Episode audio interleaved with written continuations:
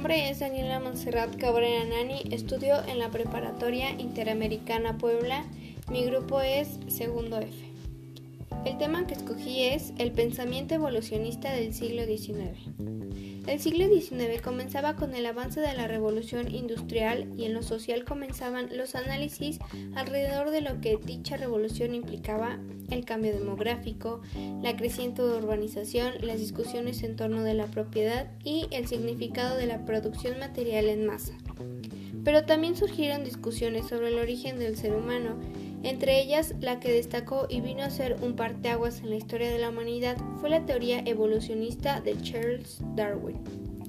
La propuesta darwinista tuvo un impacto insospechado que permeó no solo las ciencias naturales, sino que tuvo enorme influencia en las ciencias sociales a tal grado que se estableció una corriente del pensamiento y análisis social conocido como darwinismo social iniciado por Herbert Spencer y retomado por un sinfín de teorías que buscaban explicar los procesos evolutivos de la sociedad.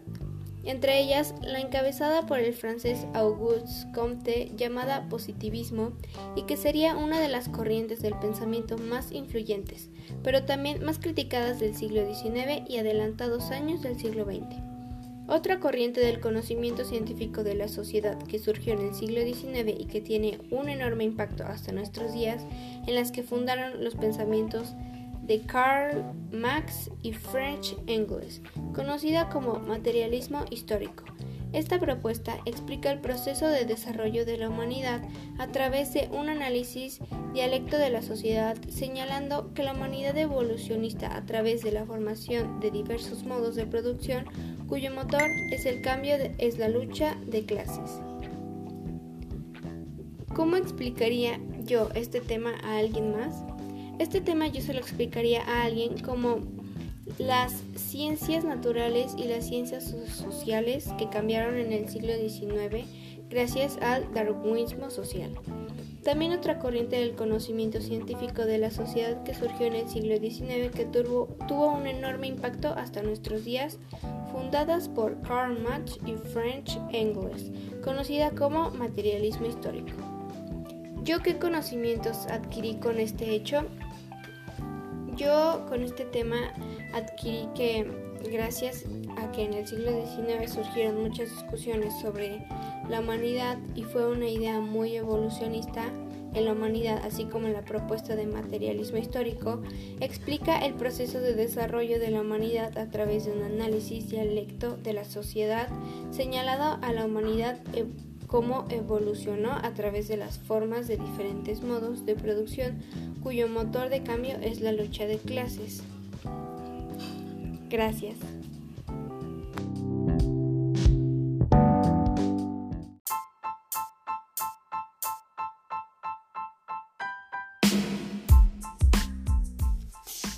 Hola, mi nombre es Daniela Montserrat Cabrera Nani, estudio en la Universidad Interamericana Puebla, Grupo Segundo F.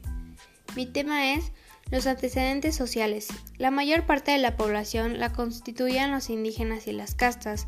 Estas últimas eran el resultado de la mezcla que se había presentado a lo largo de los años entre los españoles, indígenas y negros. Precisamente por esos años fue común que los pintores retrataran la diversidad poblacional en unos cuadros conocidos como cuadros de castas, donde podían aparecer, por ejemplo, un padre español, una madre indígena y un hijo que, en este caso, sería mestizo. También se retrató a los mulatos, el resultado de la mezcla entre españoles y negros. Lobos, cambujos y saltapatrás eran otras de estas que, al igual que los indígenas, solían vivir en la marginación. La diversidad de castas que resultaron es interesante y deja en evidencia la desigualdad social y la organización jerárquica que prevalecía a unos años de iniciar la lucha por la independencia. Este enorme conglomerado era encabezado por una minoría de población de origen europeo, los españoles que, a su vez, se dividían en peninsulares que habían nacido en España y criollos que habían nacido en América. Este grupo se encontraba en la cima de la jerarquía social, eran funcionarios de gobierno, miembros del clero, en hacendados, comerciantes y mineros. De esta minoría, aproximadamente el 17% de la población recaía al poder económico y político del virreinato. La Nueva España era el país de los contrastes, tal como afirmó el viajero alemán Alexander von Humboldt, pues la riqueza se encontraba en un minúsculo grupo representado por los españoles peninsulares o criollos, mientras la mayoría de indígenas, negros, mulatos, mestizos y demás castas vivían en la pobreza y la marginación social, trabajando como jornaleros en las haciendas y minas, explotados en los obrajes o siendo sirvientes sin oportunidad de ascender en la escala social, sin derechos y cargando el sistema económico en sus espaldas. Mientras unos vivían en la opulencia, otros vivían prácticamente en la esclavitud. Pero la organización social resultaba aún más compleja, pues dentro de este grupo también había fuertes diferencias entre los peninsulares, que ocupaban los cargos políticos, militares y eclesiásticos más importantes, y los criollos, a quienes dejaban de menor relevancia, lo que generaba malestares y desvenencias en este grupo que, a pesar de ello, tenían minas y haciendas que concentraban gran parte de la riqueza del virreinato. Causas por las cuales se dio la, la independencia de España. 1. El aislamiento. Debido a la crisis política que vive España desde 1788 y los conflictos nacionales e internacionales en los que se ve involucrado, la situación de las colonias es compleja, ya que no pueden mantener contactos periódicos fluidos con la metrópoli y tampoco puede comerciar libremente con cualquier país. Todo esto va a generar un clima o una sensación de autonomía e independencia respecto a España que irá calando poco a poco hasta convertirse en un anhelo. 2. Descontento.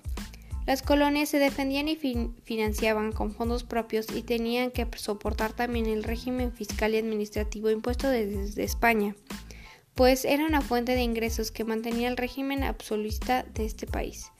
Los españoles americanos se mostraron también descontentos por la escala representación, escasa representación que los liberales peninsulares les concedieron en la Junta Central y en las Cortes de Cádiz. 3. Nuevas ideas y pensamientos. Las ideas de la Ilustración y las revoluciones que tuvieron lugar en Estados Unidos, que se logra independizar de Inglaterra con el apoyo de Francia y España, y Francia, que consigue derrocar a la monarquía y acabar con el antiguo régimen. 4. Situación de la metrópoli. Pues con la invasión francesa de España y su casi total ocupación, parece casi segura una derrota española, algo que da alas y a los demás movimientos independistas. Algo que da alas a los movimientos independistas. Gracias.